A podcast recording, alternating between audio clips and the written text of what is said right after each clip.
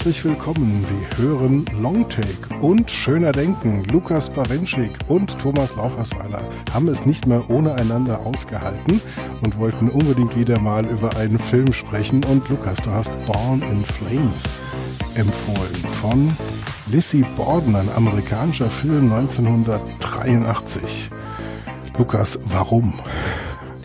Das ist eine interessante Frage. Ich glaube einfach, weil ich das einen spannenden Film finde. Einen, der natürlich wahnsinnig viel Möglichkeit bietet, ihn so mit der Gegenwart quer zu schließen und so ein bisschen in Verbindung zu setzen, den ich aber auch formal super interessant finde und der irgendwie in den letzten Jahren ja auch so eine kleine Wiederentdeckung empfunden hat. Also ähm, 2016 würde ich sagen, da gab es so große äh, Wiederaufführungen, zum Beispiel in den USA und vorher war das Werk von Lizzie Borden, die eigentlich Linda Elizabeth Borden heißt und sich äh, aus Scherz schon als Kind nach der berühmten Axtmörderin Lizzie Borden benannt hat.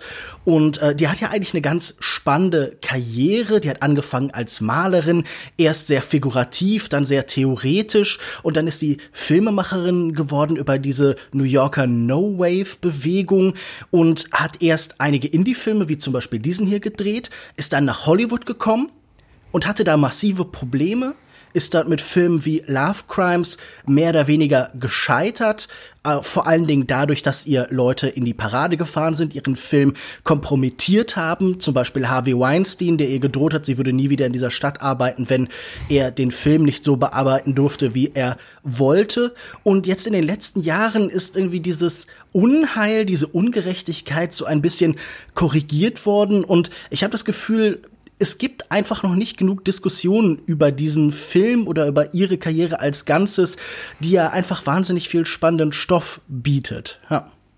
Das erklärt einiges. Und heutzutage ist ja, sich mit Harvey Weinstein angelegt zu haben, ähm, wirklich eine Auszeichnung. ja, absolut. Ja. Lässt einen auf der richtigen Seite der Geschichte und, stehen. Ja. Und meine persönliche Geschichte mit dem Film ist, ich habe den irgendwann gesehen, fand ihn wahnsinnig faszinierend und hatte an der Universität einen Kurs Politik und Film und habe da den äh, Dozenten als ich seine ursprüngliche Liste gesehen habe, was er mit uns so schauen will, die habe ich mir angeguckt und war völlig entgeistert, weil da langweiliger Murks drin war, so große Biopics über Politiker oder politische Persönlichkeiten.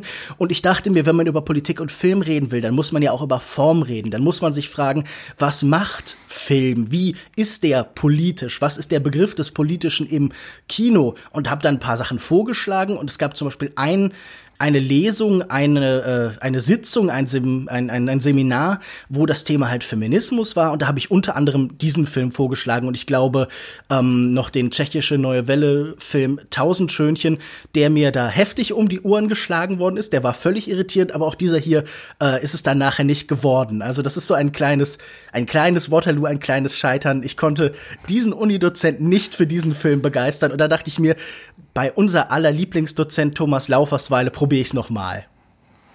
Wenke Remus, da hast du bei mir jetzt offene Türen eingelaufen mit dem Filmvorschlag auf jeden Fall.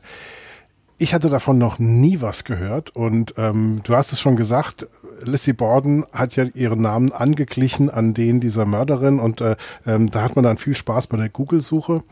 Ja, Aber, man findet ähm, sie nicht direkt, man findet viele Alternativen, ja selbst auch Born in Flames findet man nicht so ganz so ohne weiteres und ähm, es ist ja auch nichts, was einem so auf DVD hinterhergeworfen wird. Wir haben ja ein bisschen graben müssen, bis wir dann aktuell auch mal sowas, einen Streaming-Zugang zumindest ähm, bekommen haben. Ich habe es jetzt über Vimeo geguckt, aber ich habe ja. zum Beispiel keine gescheite Blu-ray oder, oder DVD gefunden, obwohl es irgendwie auch mal eine überarbeitete Version gegeben hat. Die Version auf Vimeo ja. war ganz offensichtlich nicht restauriert, aber soll ich dir was sagen, es hat gepasst zum Film.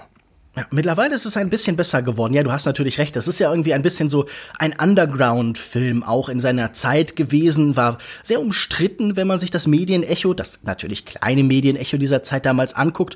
Aber ähm, mittlerweile ist er ein bisschen besser verfügbar. Also ich habe ihn jetzt nochmal für die Sendung geschaut und zwar tatsächlich über ähm, die größtmögliche Plattform in diesem Kontext Amazon Prime, der so einen eigenen Queer Cinema Channel hat, wo der zu sehen war. Also das heißt, äh, mittlerweile sind die bei Barrieren etwas kleiner geworden und das freut mich natürlich, dann können die Leute auch überprüfen, was wir hier so sagen und müssen uns nicht blind vertrauen. Wunderbar. Ich habe auf jeden Fall jetzt bei Vimeo gekauft, was mich in den Stand setzt, jetzt äh, den Film immer wieder und wieder verschiedenen Leuten hier Fall. im Heimkino zeigen zu können.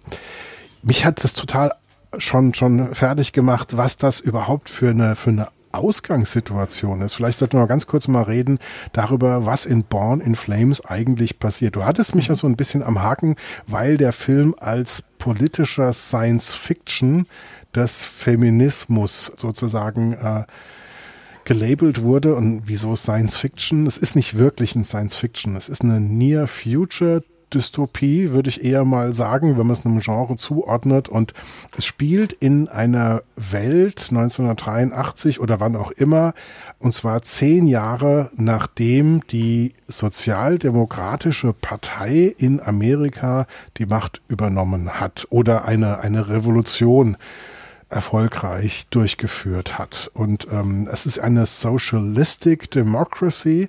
Das ist ja immer so eine Frage, was bedeutet das jetzt tatsächlich? Also auf jeden mhm. Fall ist jetzt Amerika geprägt von einer linken Politik. Und Lizzie Borden hat auch in einem, in einem Interview später gesagt, dass sie es interessiert hat, wenn es tatsächlich eine linke Regierung, eine linke Politik in den USA gäbe und keine tendenziell rechte oder rechtskonservative Politik, wären dann die Probleme für die Frauen gelöst, ihre Unterdrückung und so weiter. Und sie war der Überzeugung, das ist nicht der Fall. Und genau das exerziert sie dann durch. Wir sind also nach einer fiktiven Machtübernahme durch eine äh, sozialdemokratische Partei, wobei man darf da nicht an die SPD denken, glaube ich. Ähm, ja. Und zehn Jahre dann. Aus, aus, aus amerikanischer Perspektive wäre ja schon die SPD irgendwie radikal. Ich finde, dass es eine sozialdemokratische Revolution ist, was ja eigentlich so ein bisschen ein Widerspruch ist. Das ist ja gerade das, was sozialdemokratische Parteien hier in Deutschland zum Beispiel spätestens nach Godesberg immer eher vermeiden wollten, sondern da hat man sich eher dem hier im Film auch viel gescholtenen Inkrementalismus irgendwie verschrieben. Aber ich finde, das sagt schon viel so über den politischen Horizont in den USA aus, wo ja selbst jemand wie Bernie Sanders dass der hier halt Sozialdemokrat wäre, irgendwie als revolutionärer Akt, als revolutionäre Figur fingiert. Also ich finde, das ist auch in diesem Film ganz gut eingefangen, wie eng tatsächlich das Fenster der Position ist, dass sich das hier schon radikal sagen wir mal, äh, anfühlt für alle Beteiligten, dass sich hier, und das ist sicher konstituierend für dieses Szenario, die ähm, Gewerkschaftsbewegung, die Arbeiterbewegung gelöst hat von der bestehenden demokratischen Partei und eben eine eigene gegründet hat, zusammen mit anderen demokratischen Kräften, die jetzt eben die Macht übernommen haben. Ja. Genau. Und in Amerika ist ja in den 40 Jahren, seit der Film entstanden ist, hat sich ja auch noch mal einiges bewegt. Und das Klar. war schon 1983 schwierig und nicht vergleichbar mit unserer Vorstellung davon, dass in den 40 Jahren noch mal deutlich stärker ja. ähm, auseinandergetriftet. Wir haben auf jeden Man, Fall, ja man muss vielleicht halt im Kopf behalten, dieser Film ist über fünf Jahre hinweg entstanden. Lizzie Borden ist jetzt nie mit großen Finanzmitteln ausgestattet worden. Auch spätere Filme wie Working Girl sind oft so an Wochenenden und über die Zeit entstanden. Und hier sind tatsächlich so die Eindrücke von fünf Jahre Ronald Reagan Revolution versammelt, würde ich sagen. Es ist ein wahnsinnig zorniger Film. Du hast schon recht, es ist eigentlich kein wirklicher Science-Fiction, sondern mit einer nahen Zukunft beschreibt er die Gegenwart, aber eben erweitert um diese sozialdemokratische Fantasie. Zehn Jahre natürlich auch der Abstand, wenn wir uns zurückerinnern, zwischen französischer Revolution und dann der Machtübernahme Napoleons. Das schien mir irgendwie so diesen, diesen Abstand auch so ein bisschen zu bezeichnen. Es geht hier ja auch um das Scheitern einer Revolution, würde ich sagen. Ja, zumindest aus der Sicht der Frauen, die zehn Jahre nach dieser Machtübernahme feststellen, dass sich für sie nichts verbessert hat, absolut gar nichts verbessert hat. Und aus Aktivistinnen, die sich in erster Linie auch um Kinderbetreuung etc. kümmern, die werden, aus, aus denen entsteht dann so ähm, etwas, was sich Frauenarmee nennt, Women's mhm. Army.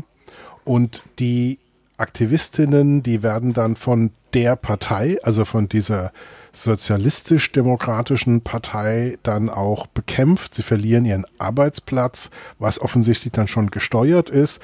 Und sie kämpfen zum Beispiel mit ähm, zwei feministischen Radiosendern, kämpfen diese Frauen gegen ihre Unterdrückung. Das ist einmal Radio Ragazza, wobei Ragazza ja das italienische Wort für Frau Mädchen, oder Mädchen ja. ist. Und ähm, dann noch die äh, Moderatorin Honey bei äh, Radio Phoenix. Später als sie angegriffen werden, gehen sie dann in den Untergrund und haben dann, sind dann praktisch Radio Phoenix Ragazza, das sind dann Einsender geworden.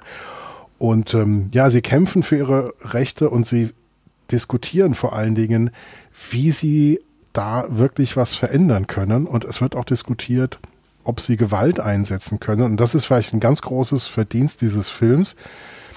Die Frage, wie kann man die Verhältnisse ändern?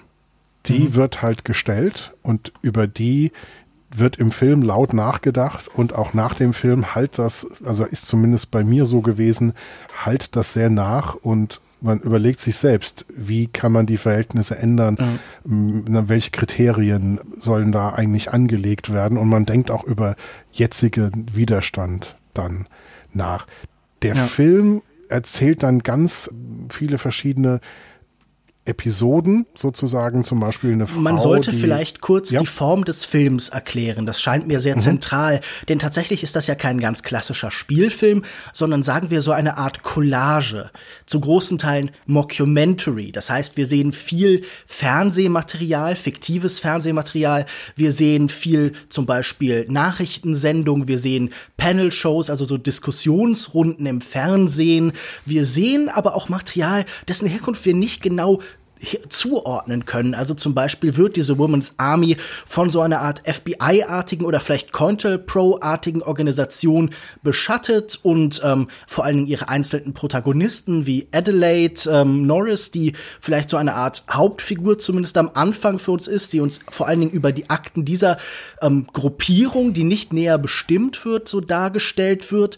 Und ähm, das ist, finde ich, ganz interessant, denn das ist ein merkwürdig dezentraler Film. Der hat kein keinen klaren Erzähler, der hat keine klare Perspektive, sondern der arbeitet tatsächlich über Montage, Collage, er zusammen und wir wissen auch oft nicht, wer spricht hier gerade. Also wenn wir das Filmmaterial sehen, wenn Leute zusammensitzen, dann können wir uns oft fragen, ist das gerade irgendwie ein Home-Video oder ist das gerade die objektive Perspektive des Films oder ist das alles vereint zu einer großen Dokumentation?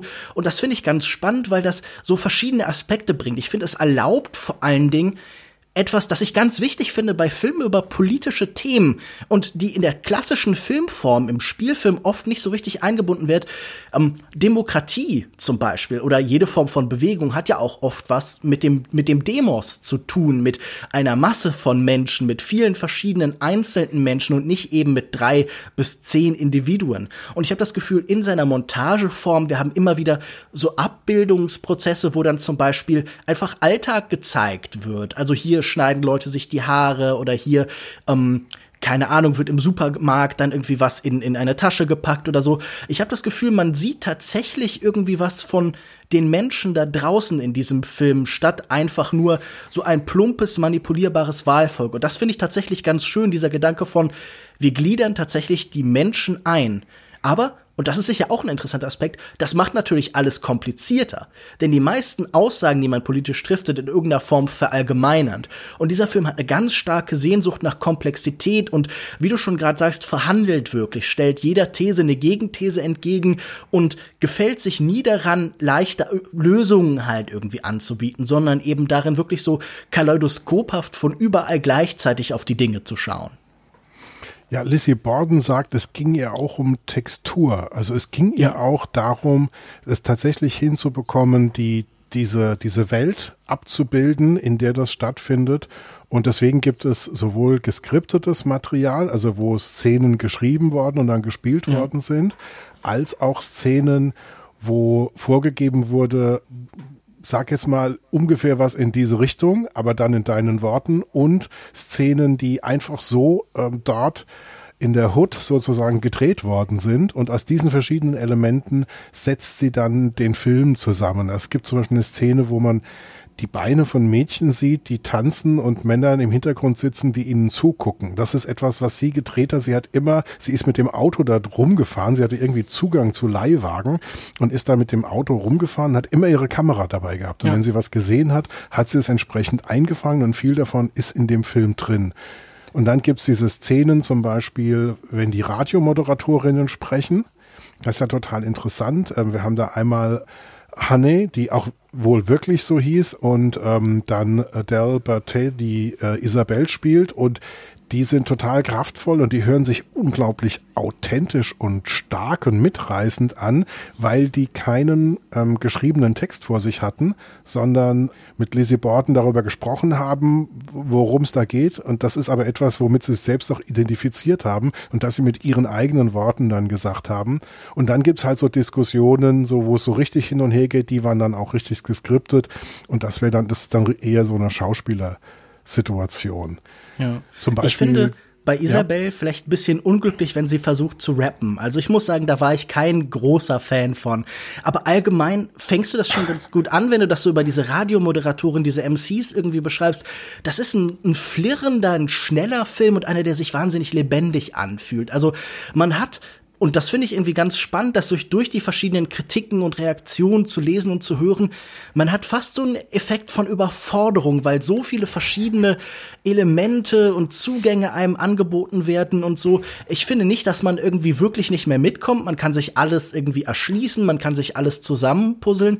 Aber ich finde diese Vielstimmigkeit und diese Musikalität, also diese Rhythmik des Films, machen ihn eben auch ganz stark aus mal ganz abgesehen von der Punkrock-Musik, die da auch sehr, sehr kraftvoll äh, da auch noch drin ist. Also nicht nur der Rhythmus des Films, sondern wirklich auch der Rhythmus der Musik, die da eingearbeitet mhm. ist. Es gibt ähm, eine Szene, die mich sehr beeindruckt hat, wo ähm, zwei Männer versuchen, eine Frau zu vergewaltigen.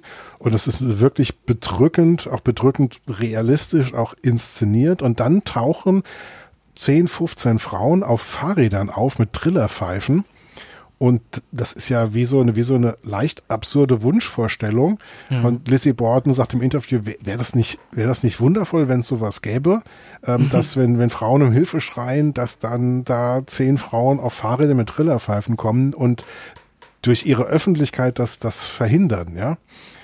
Und ich musste so ein bisschen ja. an Monty Pythons denken und die Hells Grannies. Ich weiß nicht warum. Aber wenn du sagst, das ist so ein bisschen absurd, dann ist das auch etwas, das im Film dann auch wieder gespiegelt wird. Also es gibt später eine Diskussion über die Women's Army und ihre Aktivität, wo dann eine Frau, die sich nicht so ganz irgendwie auf ihre Seite schlagen will, sagt, ja, die sind mir zu infantil. Also sie findet diese Aktion mit den Fahrrädern und irgendwie dem, dem Lärm machen irgendwie albern. Und da finde ich das einfach ganz spannend, dass eine der vielen Kritikpunkte an dieser Women's Army nicht politisch ist, sondern dass tatsächlich auch so Nebenschauplätze wie ästhetische Kritik in diesen Film einfließen. Also, dass das so vielschichtig ist in dieser Auseinandersetzung. Das finde ich total wichtig, weil natürlich sind wir bei vielen sozialen Gruppen auch vielleicht abgestoßen oder angezogen, weil wir die Leute cool oder uncool finden. So trivial das ist, aber das ist einfach ein Teil politischer Willensbildung für viele Leute ich finde, der Film ist dann, also das war die Wirkung auf mich auf zwei Ebenen wahnsinnig ernst. Also auf der einen Seite ist es so, dass wir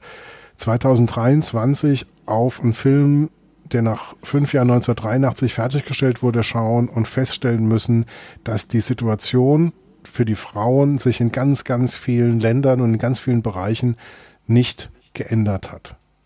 Also in vielen Ländern ist Abtreibung straffrei aber es ist immer noch ein Verbrechen in den allermeisten Ländern, in der Bundesrepublik eingeschlossen.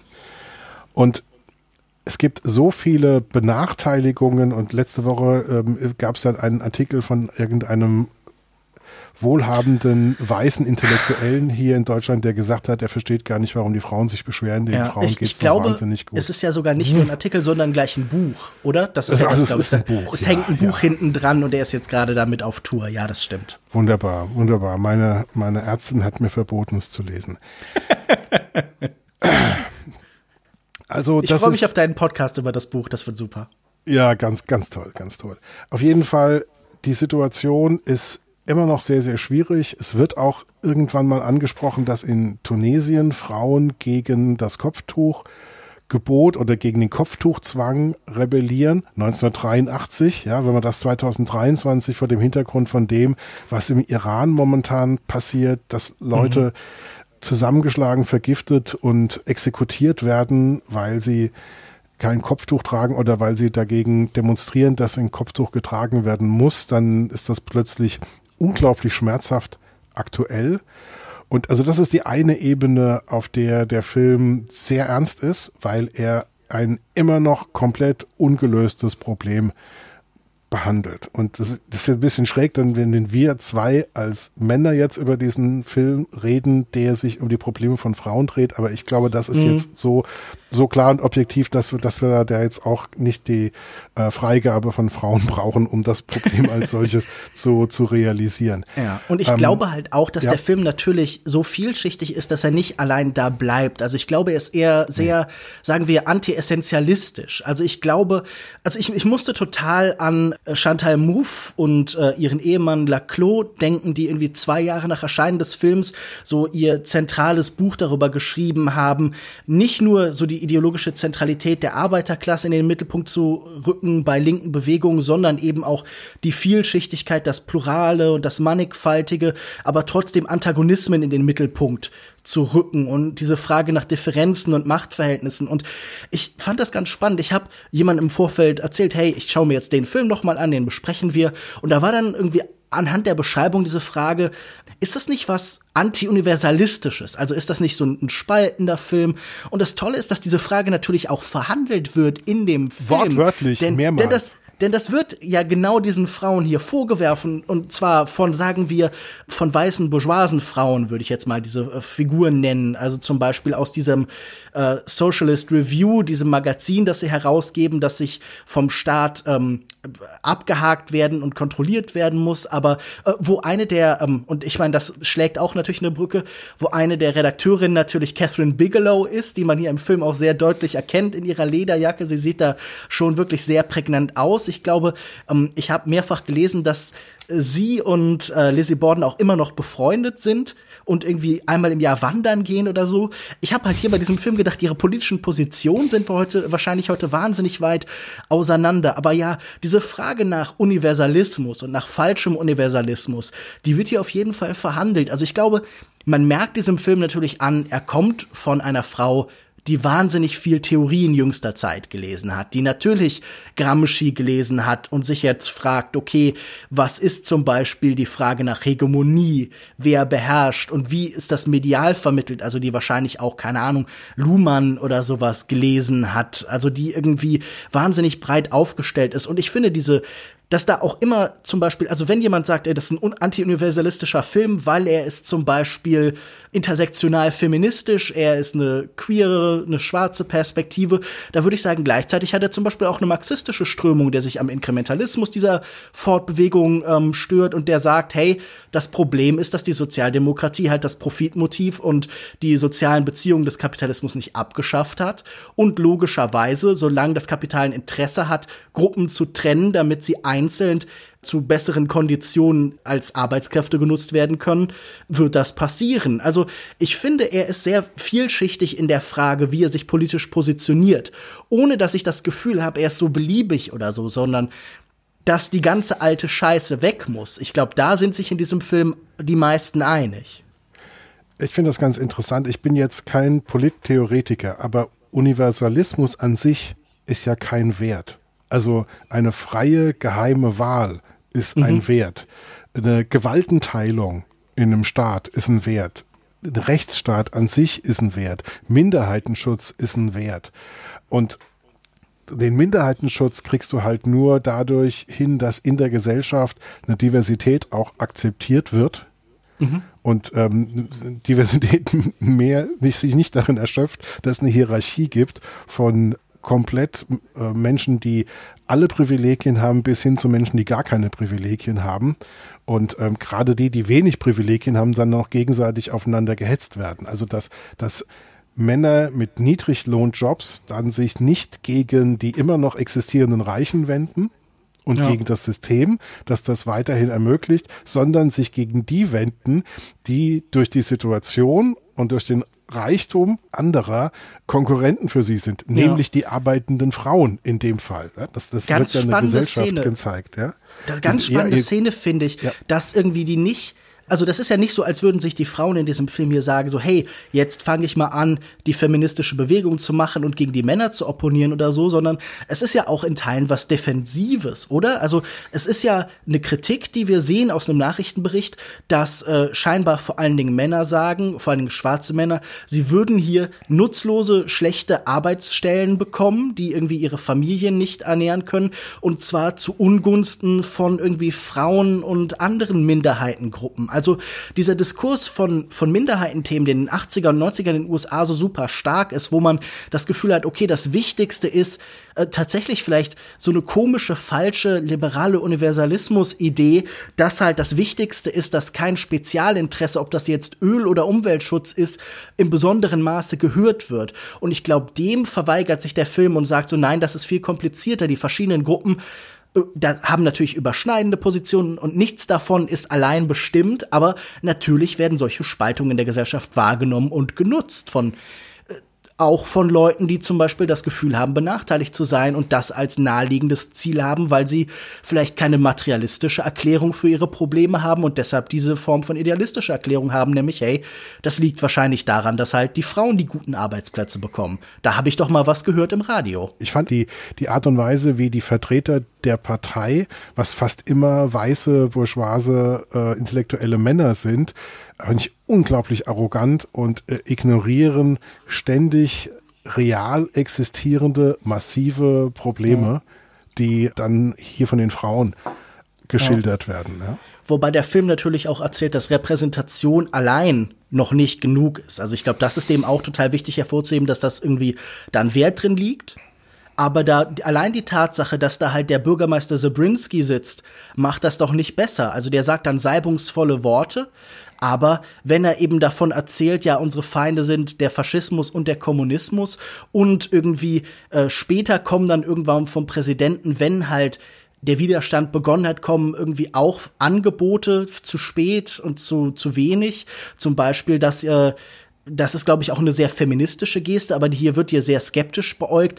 Zum Beispiel, dass Frauen für Hausarbeit Bezahlung bekommen, also dass da ein Lohn eingeführt wird und dass halt ähm, und das finde ich einfach ganz interessant, weil von heute die könnte man sich. Die Agenda ist ja, die Frauen wieder zurück in die Hausarbeit genau. zu drängen.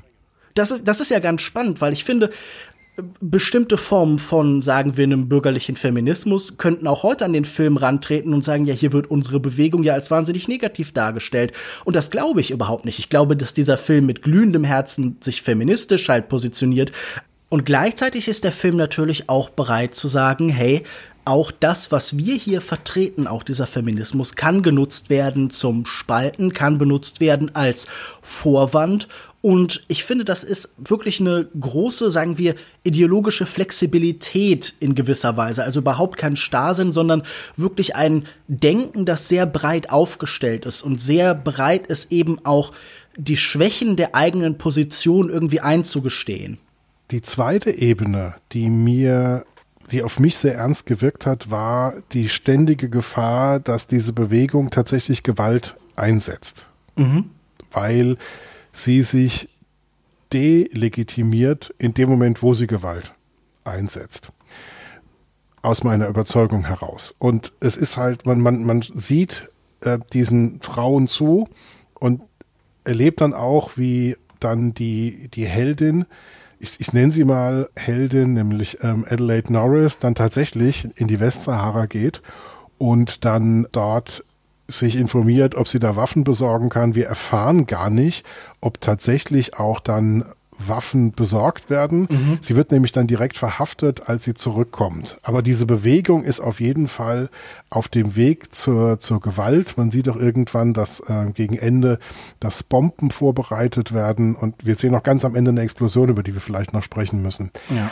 Aber wichtig ist sicher, ja. dass es auch eine Vordenkerin der Bewegung gibt, Zella Wiley, gespielt von der tatsächlichen Aktivistin Flo Kennedy. Zella Wiley ist in diesem Fall hier eine Anwältin genau wie Florence Kennedy eben. Und ähm, die ist tatsächlich aus der Partei, obwohl sie in dieser Revolution vor zehn Jahren mitgekämpft hat, ausgeschlossen worden. Und auch ihr wird dieser Vorwurf der, des Separatismus gemacht. Und sie sagt aktiv, alle unterdrückten Menschen haben das Recht, Gewalt anzuwenden. Aber, und da ist sie fast so ein bisschen humoristisch, es ist so ein bisschen wie Pinkeln. Das darf jeder, aber das hat den richtigen Ort und die richtige Zeit. Und das ist auch so ein bisschen die Argumentation, die hier mitschwingt. Aber klar, du hast recht, wir wissen nie, ob wirklich Gewalt eingesetzt wird, zumindest auf, ähm, sagen wir, Adelaide, Adelaide Norris, ob sie tatsächlich Waffen kauft, weil hier ist wieder diese Erzählperspektive, dieses mediale Rauschen des Films spannend, weil wir das Ganze natürlich nur vermittelt sehen.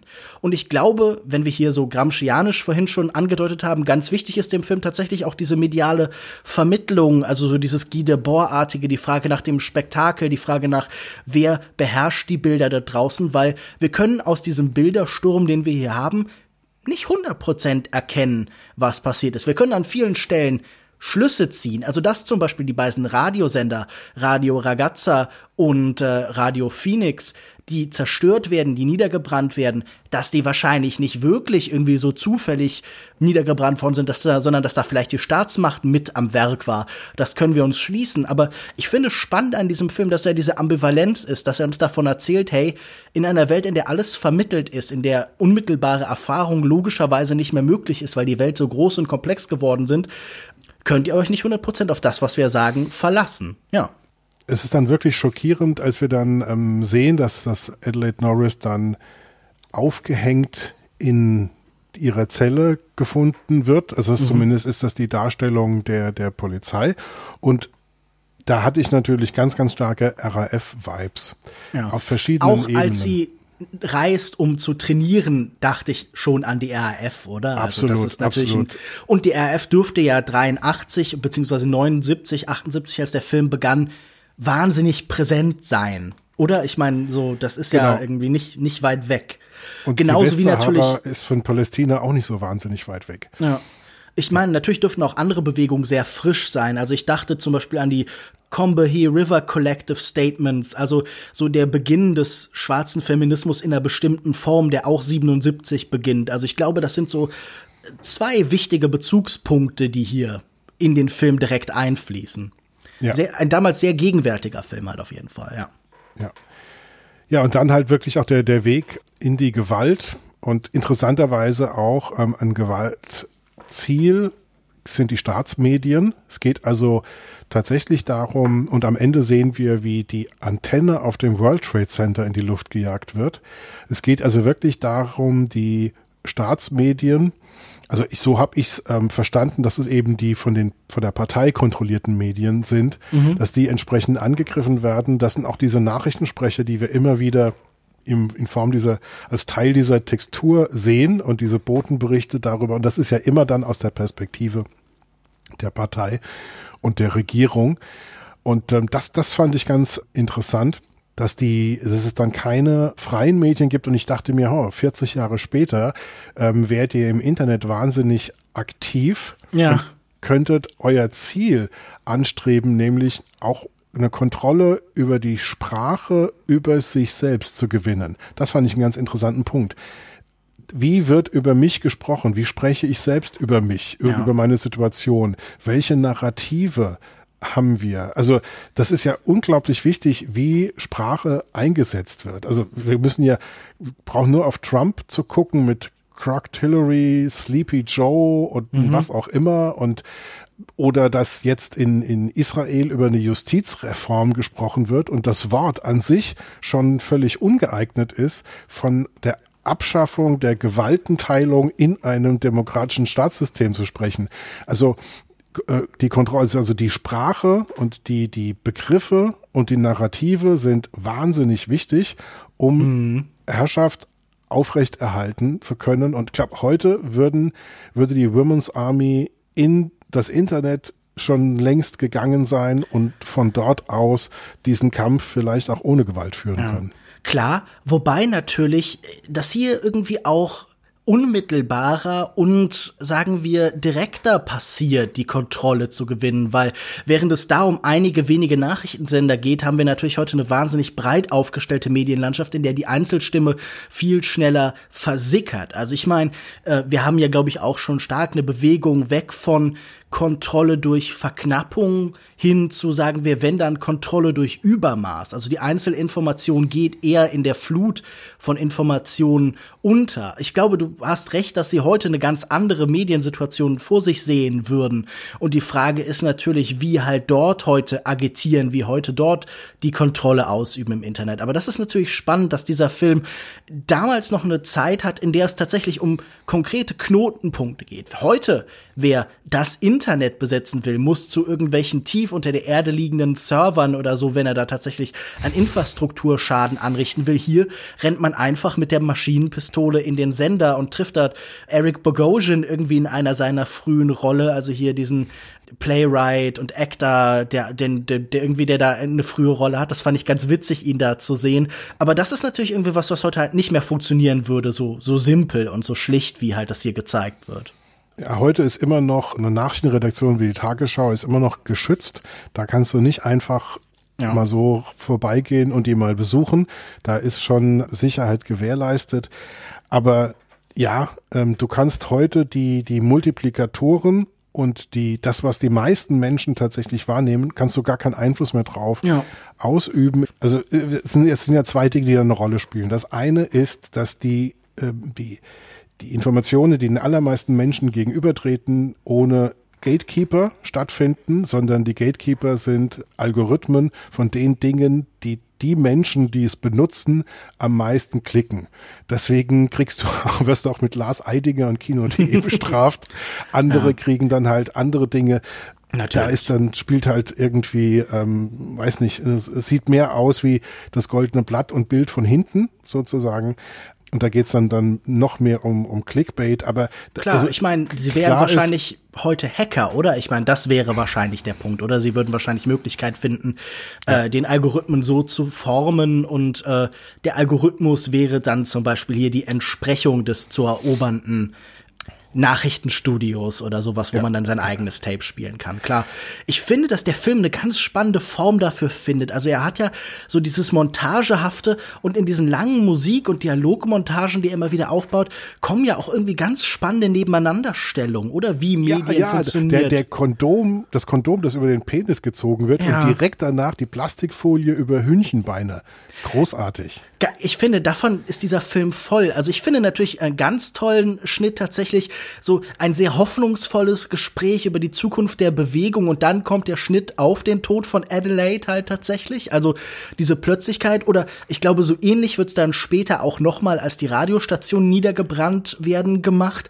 Aber es gibt auch so Bildfolgen, die mir total im Kopf geblieben sind. Zum Beispiel als ein Gespräch über den Wechsel zwischen den Geschlechtern und die Frage, ob Männer und Frauen nicht komplett tauschen könnten und wie das Leben dann wäre, wenn beide Positionen komplett verwechselt werden, parallel zu so einer Arcade-Konsole, wo so ein Sidescroller, so ein Weltraumshooter irgendwie gespielt wird und diese Sehnsucht nach dem spielerischen, den performativen, irgendwie so diesem Judith Butler-artigen so plötzlich ins Bild kommt. Also ich finde, der Film ist voll von so ganz eigentümlichen und dadurch ganz idiosynkratisch wirkungsvollen Methoden, um so irgendeine Form von Irritation herzustellen durch das Nebeneinander von Bildern, so weil man sich wirklich dann fragt natürlich, okay, was hat jetzt dieses Konsolenspiel mit dem anderen zu tun?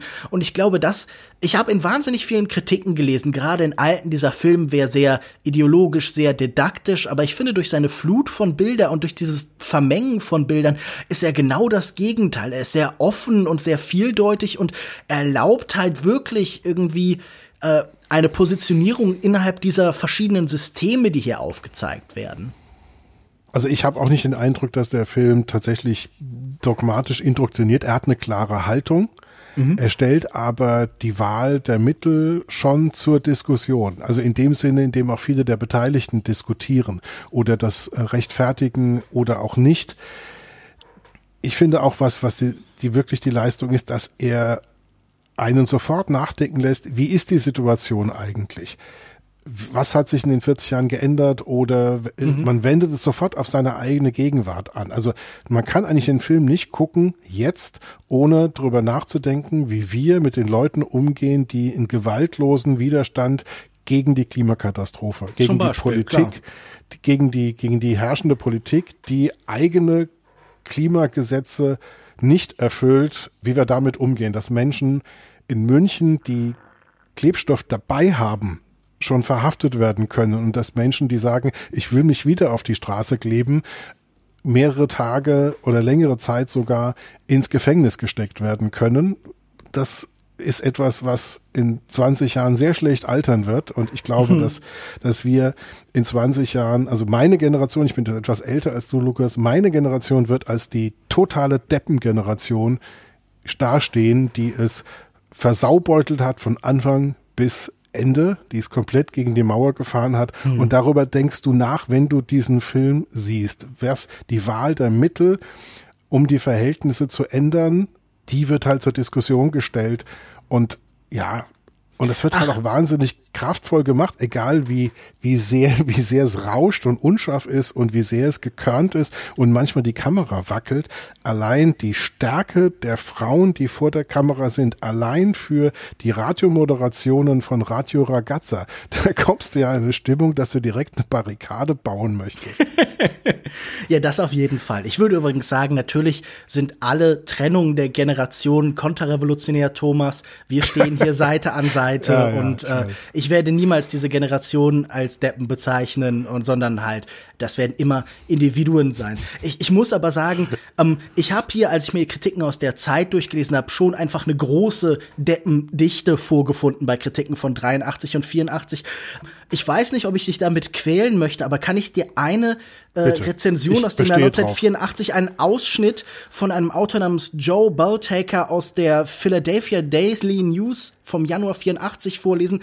Nur eine Passage, weil ich, ich fand das derart dumm und niederträchtig trächtig irgendwie, dass ich schon dachte, das ist schon, äh, das muss ich mit Thomas zumindest teilen, dass man sehen kann, so irgendwas muss passiert sein in dieser Zeit.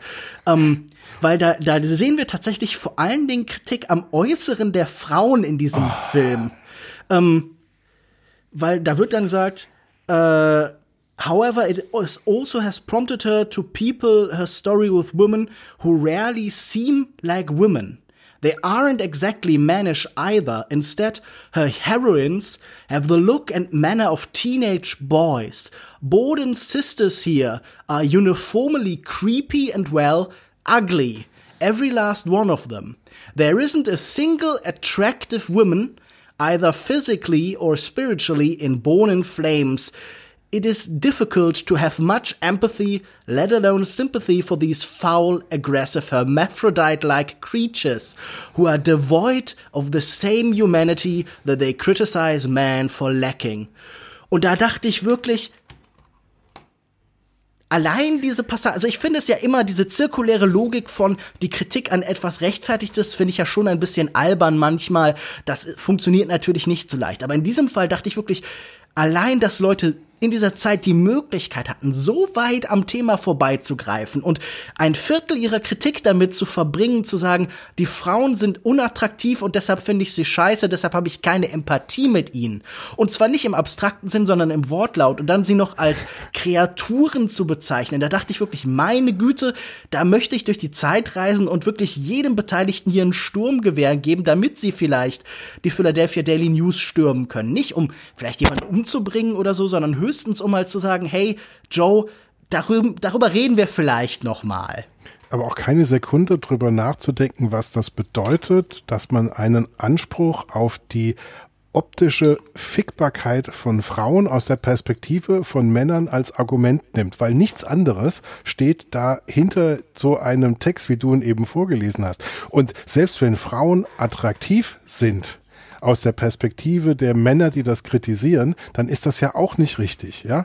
Ähm, ich weiß nicht, mhm. ob du mhm. gelesen hast, was Rüdiger Suchsland geschrieben hat über, über die Berlinale, Stewart, ja. über die Berlinale. Da kommt's mir auf der anderen Seite auch schon wieder gerührt hoch im Grunde belegt das ja absolut, was diese Frauen da als, als ständigen Sexismus erleben. Und es ist mhm. nicht besser geworden. Und ja, der erste Reflex ist, man möchte diesen Menschen, diesen Frauen gerade ein Sturmgewehr geben, dass sie das Problem lösen können. Ich glaube aber, dass eben in dem Moment, wo du Gewalt einsetzt, mhm.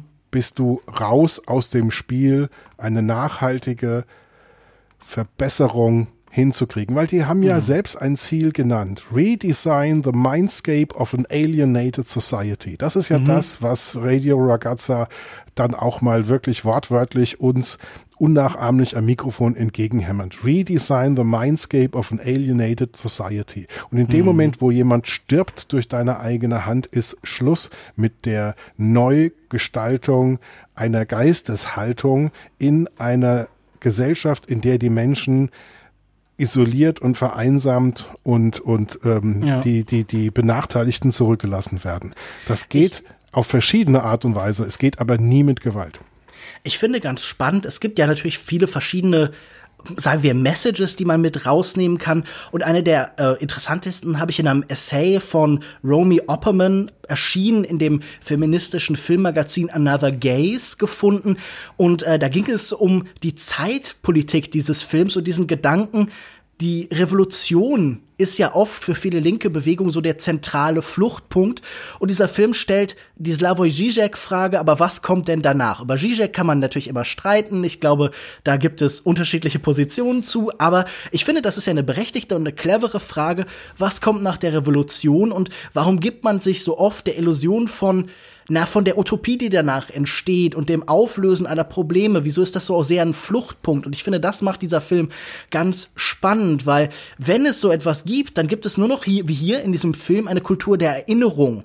Dann hat man nichts mehr, auf das man hinstrebt, sondern man hat halt diesen Punkt, hey, vor zehn Jahren waren die Revolution und wir müssen jetzt bewahren. Das letzte, was wir am Ende sehen, ist ja ein äh, älterer Herr im Fernsehen, der sagt so, ja, das war alles gut und wichtig, was wir gemacht haben, aber jetzt müssen wir uns fragen, fragen, ob wir vielleicht nicht ein bisschen zu weit gegangen sind, ob wir vielleicht nicht zu sehr einen Wohlfahrtsstaat kreiert haben, ob die Leute nicht dadurch bequem werden und ob wir nicht zu extrem waren. Und ich glaube, was hier in diesem Text und was auch in diesem Film herausgearbeitet wird, ist, dass da immer die Sehnsucht nach einer neuen Zukunft sein muss. Ein Punkt, ein neuer Fluchtpunkt. Also in dieser Hinsicht ist der Film vielleicht letztlich trotzkistisch, dass er so diese eine Permanent Revolution vorschlägt. Hey, jede große Umwendung, jede große vermeintliche Revolution ist nie das Ende, sondern immer nur ein Schritt und es geht weiter. Und die Utopie oder das sozialistische Paradies oder was auch immer man sich ausmalt, das ist kein Zustand, sondern das ist eine Bewegung nach vorne. Das ist ein Veränderungsprozess. Und ich habe das Gefühl, das sehe ich in diesem Film. Diese Sehnsucht nach Menschen, die sich zusammenschließen, die weitermachen, die neue Wege finden. Und in einem Moment mag das sein, die Radiostation oder die Fernsehsender zu besetzen. Und heute mag das sein, halt zu gucken, was genau, wie, wie Hegemonie im Internet funktioniert halt. Und ich glaube, das nimmt man hier raus mit mit die Frage, wie konstruiert man eine gemeinsame Zukunft, eine solidarische Zukunft.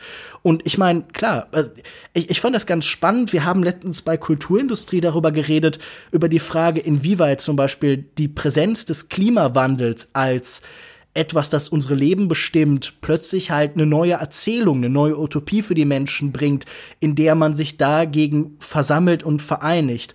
Und diese Frage nach und diese permanente Suche nach ebenfalls auch solchen einigenden Punkten und Fluchtpunkten wie die Revolution hier scheint mir eben eine ganz wichtige Idee des Films zu sein. Welcher Klimawandel? Ich verstehe nicht, was du da sagst. also ich habe hab das Gefühl, wir, sind, wir erleben das Ende der Aufklärung. Also die, die, Zahl der Menschen, die, die einem ins Gesicht sagen, ja, im Klimawandel, das ist doch alles gar nicht so schlimm, die wird mhm. ja größer. Und selbst die Leute, die die Informationen haben, sind ganz großartig im Verdrängen. Ja, und es gibt ja ernsthaft hier Parteien mit 30 Prozent Wählerstimmen, die sagen, im Kampf gegen den Klimawandel setzen sie auf innovative Technologien. ja, gut. Wo ich mir denke, ah ja, und die Feuerwehr setzt im Kampf gegen Brände auch zukünftig nicht mehr auf Wasser und auf Löschschaum, sondern auf noch nicht entwickelte innovative Technologien. Da möchte ich aber nicht in dem Haus sein, das brennt, während uns gerade der Planet unter dem Arsch abbrennt. Aber du hast vorhin so einen Begriff vor, vor wenigen Minuten einen Begriff gebraucht, den man eigentlich wieder als Narrativ etablieren muss, zurückbringen muss, nämlich eine solidarische Zukunft. weil das haben wir uns ja ungefähr seit dieser Film hergestellt wurde, Anfang der 80er Jahre, gab es ja einen Umschwung hin zu einer neoliberalen Politik. Mhm. Und There's no Grund such thing as society. Genau. Und da wurde ja jede Form von, von ähm, solidarischer Problemlösung die Menschen glücklicher macht, die soziale Unterschiede verhindert, dass sie zu groß werden. Es kann, kann nie aufgehoben werden, soll vielleicht auch nie aufgehoben werden, kann aber verhindern, dass, dass Kinder verhungern und dass Leute einfach nur deswegen sterben, weil sie keine medizinische Versorgung ausreichend bekommen. Und wir haben es ja geschafft in 40 Jahren, dass äh, Solidarität außerhalb von Gewerkschaften hm.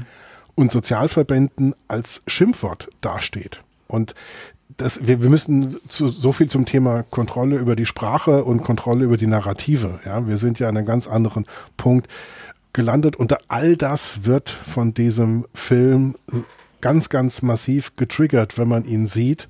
Und ich mag ihn auf verschiedener Ebene, auf der Ebene, wie kraftvoll dieser Film ist und übrigens auch wie kurzweilig. Diese ja. 80 Minuten, die gehen runter wie Butter. Also das ist, du, du guckst da keine Sekunde weg und schwupps ist, bist du schon am Ende und äh, die Antenne auf World Trade Center geht in die Luft. Das was auch für ein Schlussbild, oder? Wie sich das mit der Zukunft irgendwie verbindet und was für eine Kraft dann, also, also wie historisch natürlich dieses Bild jetzt aufgeladen ist. Das ist sicher auch ein Grund, warum er vielleicht eine Weile nicht so viel im Gespräch äh, war.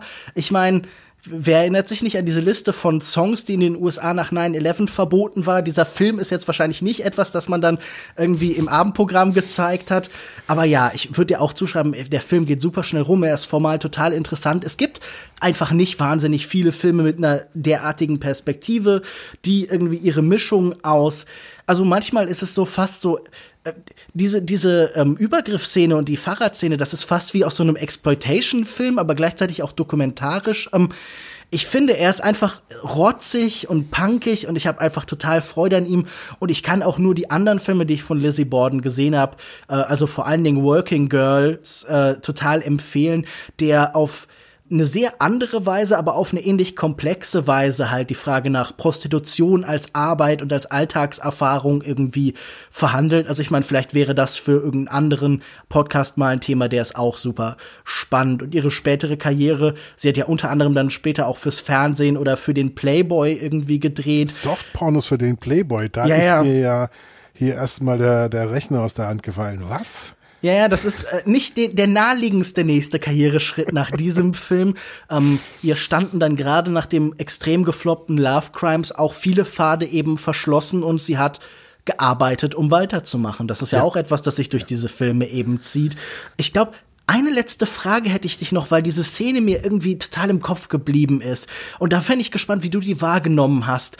Einmal äußern sich Frauen und danach auch der Film so ein bisschen sehr zornig gegenüber so einen Reformgedanken bei Vergewaltigern. Also, wo dann so ein Fernsehmoderator wird in den Mund gelegt, ja, wir als Gesellschaft sehen eigentlich keine Täter mehr, keine Bad Boys, sondern wir sehen kranke Individuen, die geheilt werden müssen.